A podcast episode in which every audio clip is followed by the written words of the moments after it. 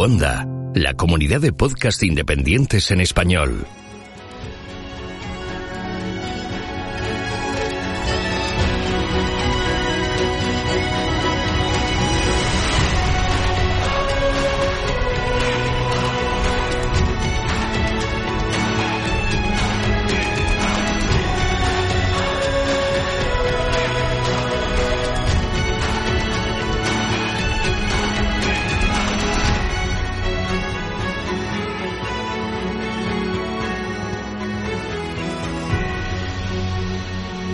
Bienvenido a GeoCastaway. Hola geonáufragos, soy Raquel y aquí estamos de nuevo para hablar de minerales. Espero que el verano haya empezado muy bien y nos sigáis escuchando, aunque sea tomando el sol en la piscina. Eso sí, bien protegidos para no quemarnos. Bien, centrándonos en el tema que nos trae aquí, este mes os voy a hablar de dos minerales que, químicamente, son sulfuros. Son dos minerales muy diferentes, aunque con varios puntos en común. Oropimente, es decir, un sulfuro de arsénico, y villamaninita, un sulfuro de cobre, níquel, cobalto y hierro. El oropimente es de color amarillo, un poco anaranjado, y tiene un brillo característico. Presenta, además, cristales de hábito prismático, alargado, de dimensiones de hasta 5 centímetros. Este mineral se forma en filones hidrotermales, rellenando fracturas formado por el agua caliente en circulación a través de ellas. También se pueden formar en los alrededores de fumarolas volcánicas o como producto de alteración de otros minerales de arsénico, como el rejalgar. Por otro lado, la villamaninita es un mineral negro o gris metálico. Se encuentra en cristales cúbicos u octaédricos, o incluso en forma nodular. Este es un mineral que se altera muy fácilmente en la superficie, tomando tonos amarillentos y un aspecto más pulverulento.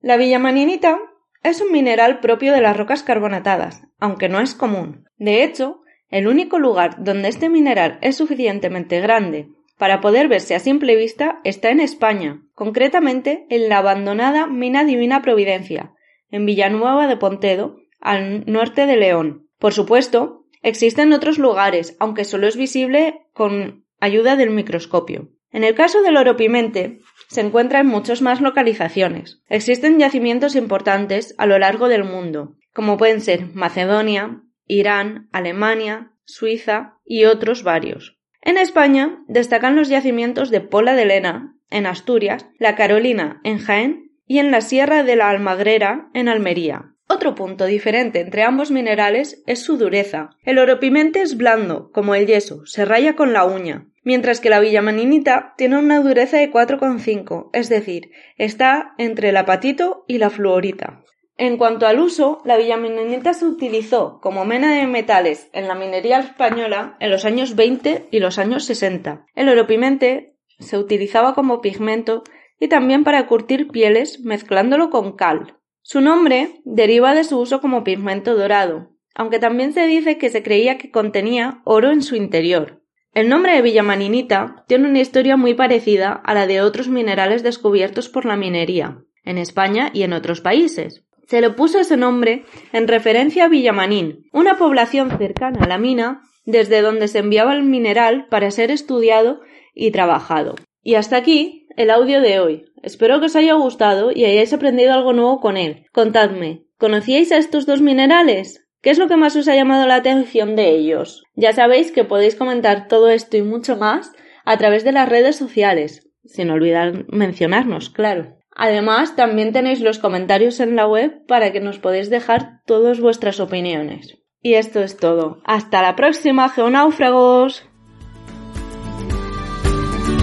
Y dejadme que os cuente ahora algo súper interesante. Se trata de una nueva app, se llama Storytel, donde tienes a tu disposición miles de audiolibros para escuchar a tu manera. Lo puedes encontrar en storytel.es. Ahí puedes leer como y cuando quieras, con los ojos cerrados mientras haces deporte, caminas, paseas a tu perro, cocinas, viajas, tomas el sol, en cualquier situación. Tienes acceso a un catálogo de miles de libros de todos los géneros, bestsellers, novelas, clásicos, ficción, autoayuda, negocios, desde la app en tu móvil. Puedes descargártelos para escucharlos sin conexión y si utilizas diferentes dispositivos se sincroniza. Todas las voces, esto es interesante, son de narradores profesionales que hacen que sea una experiencia óptima. Puedes practicar inglés ya que tienes acceso a miles de libros también en inglés. Los primeros 14 días son gratis, sin ningún compromiso. Luego pagarás 12,99 euros al mes sin ningún límite de libros. Pero ahora hay una oferta especial en la web que si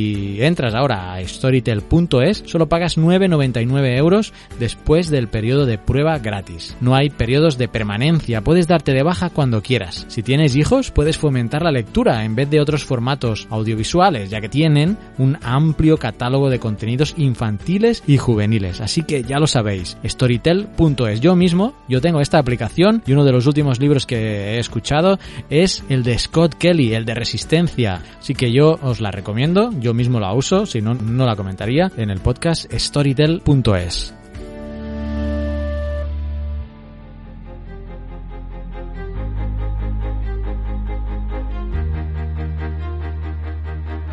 Envíanos tus comentarios, preguntas o sugerencias a geocastaway.gmail.com.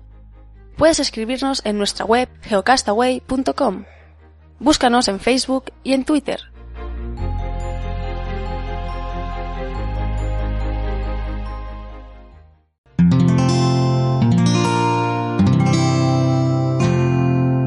Puedes escuchar más capítulos de este podcast y de todos los que pertenecen a la comunidad Cuonda en cuonda.com.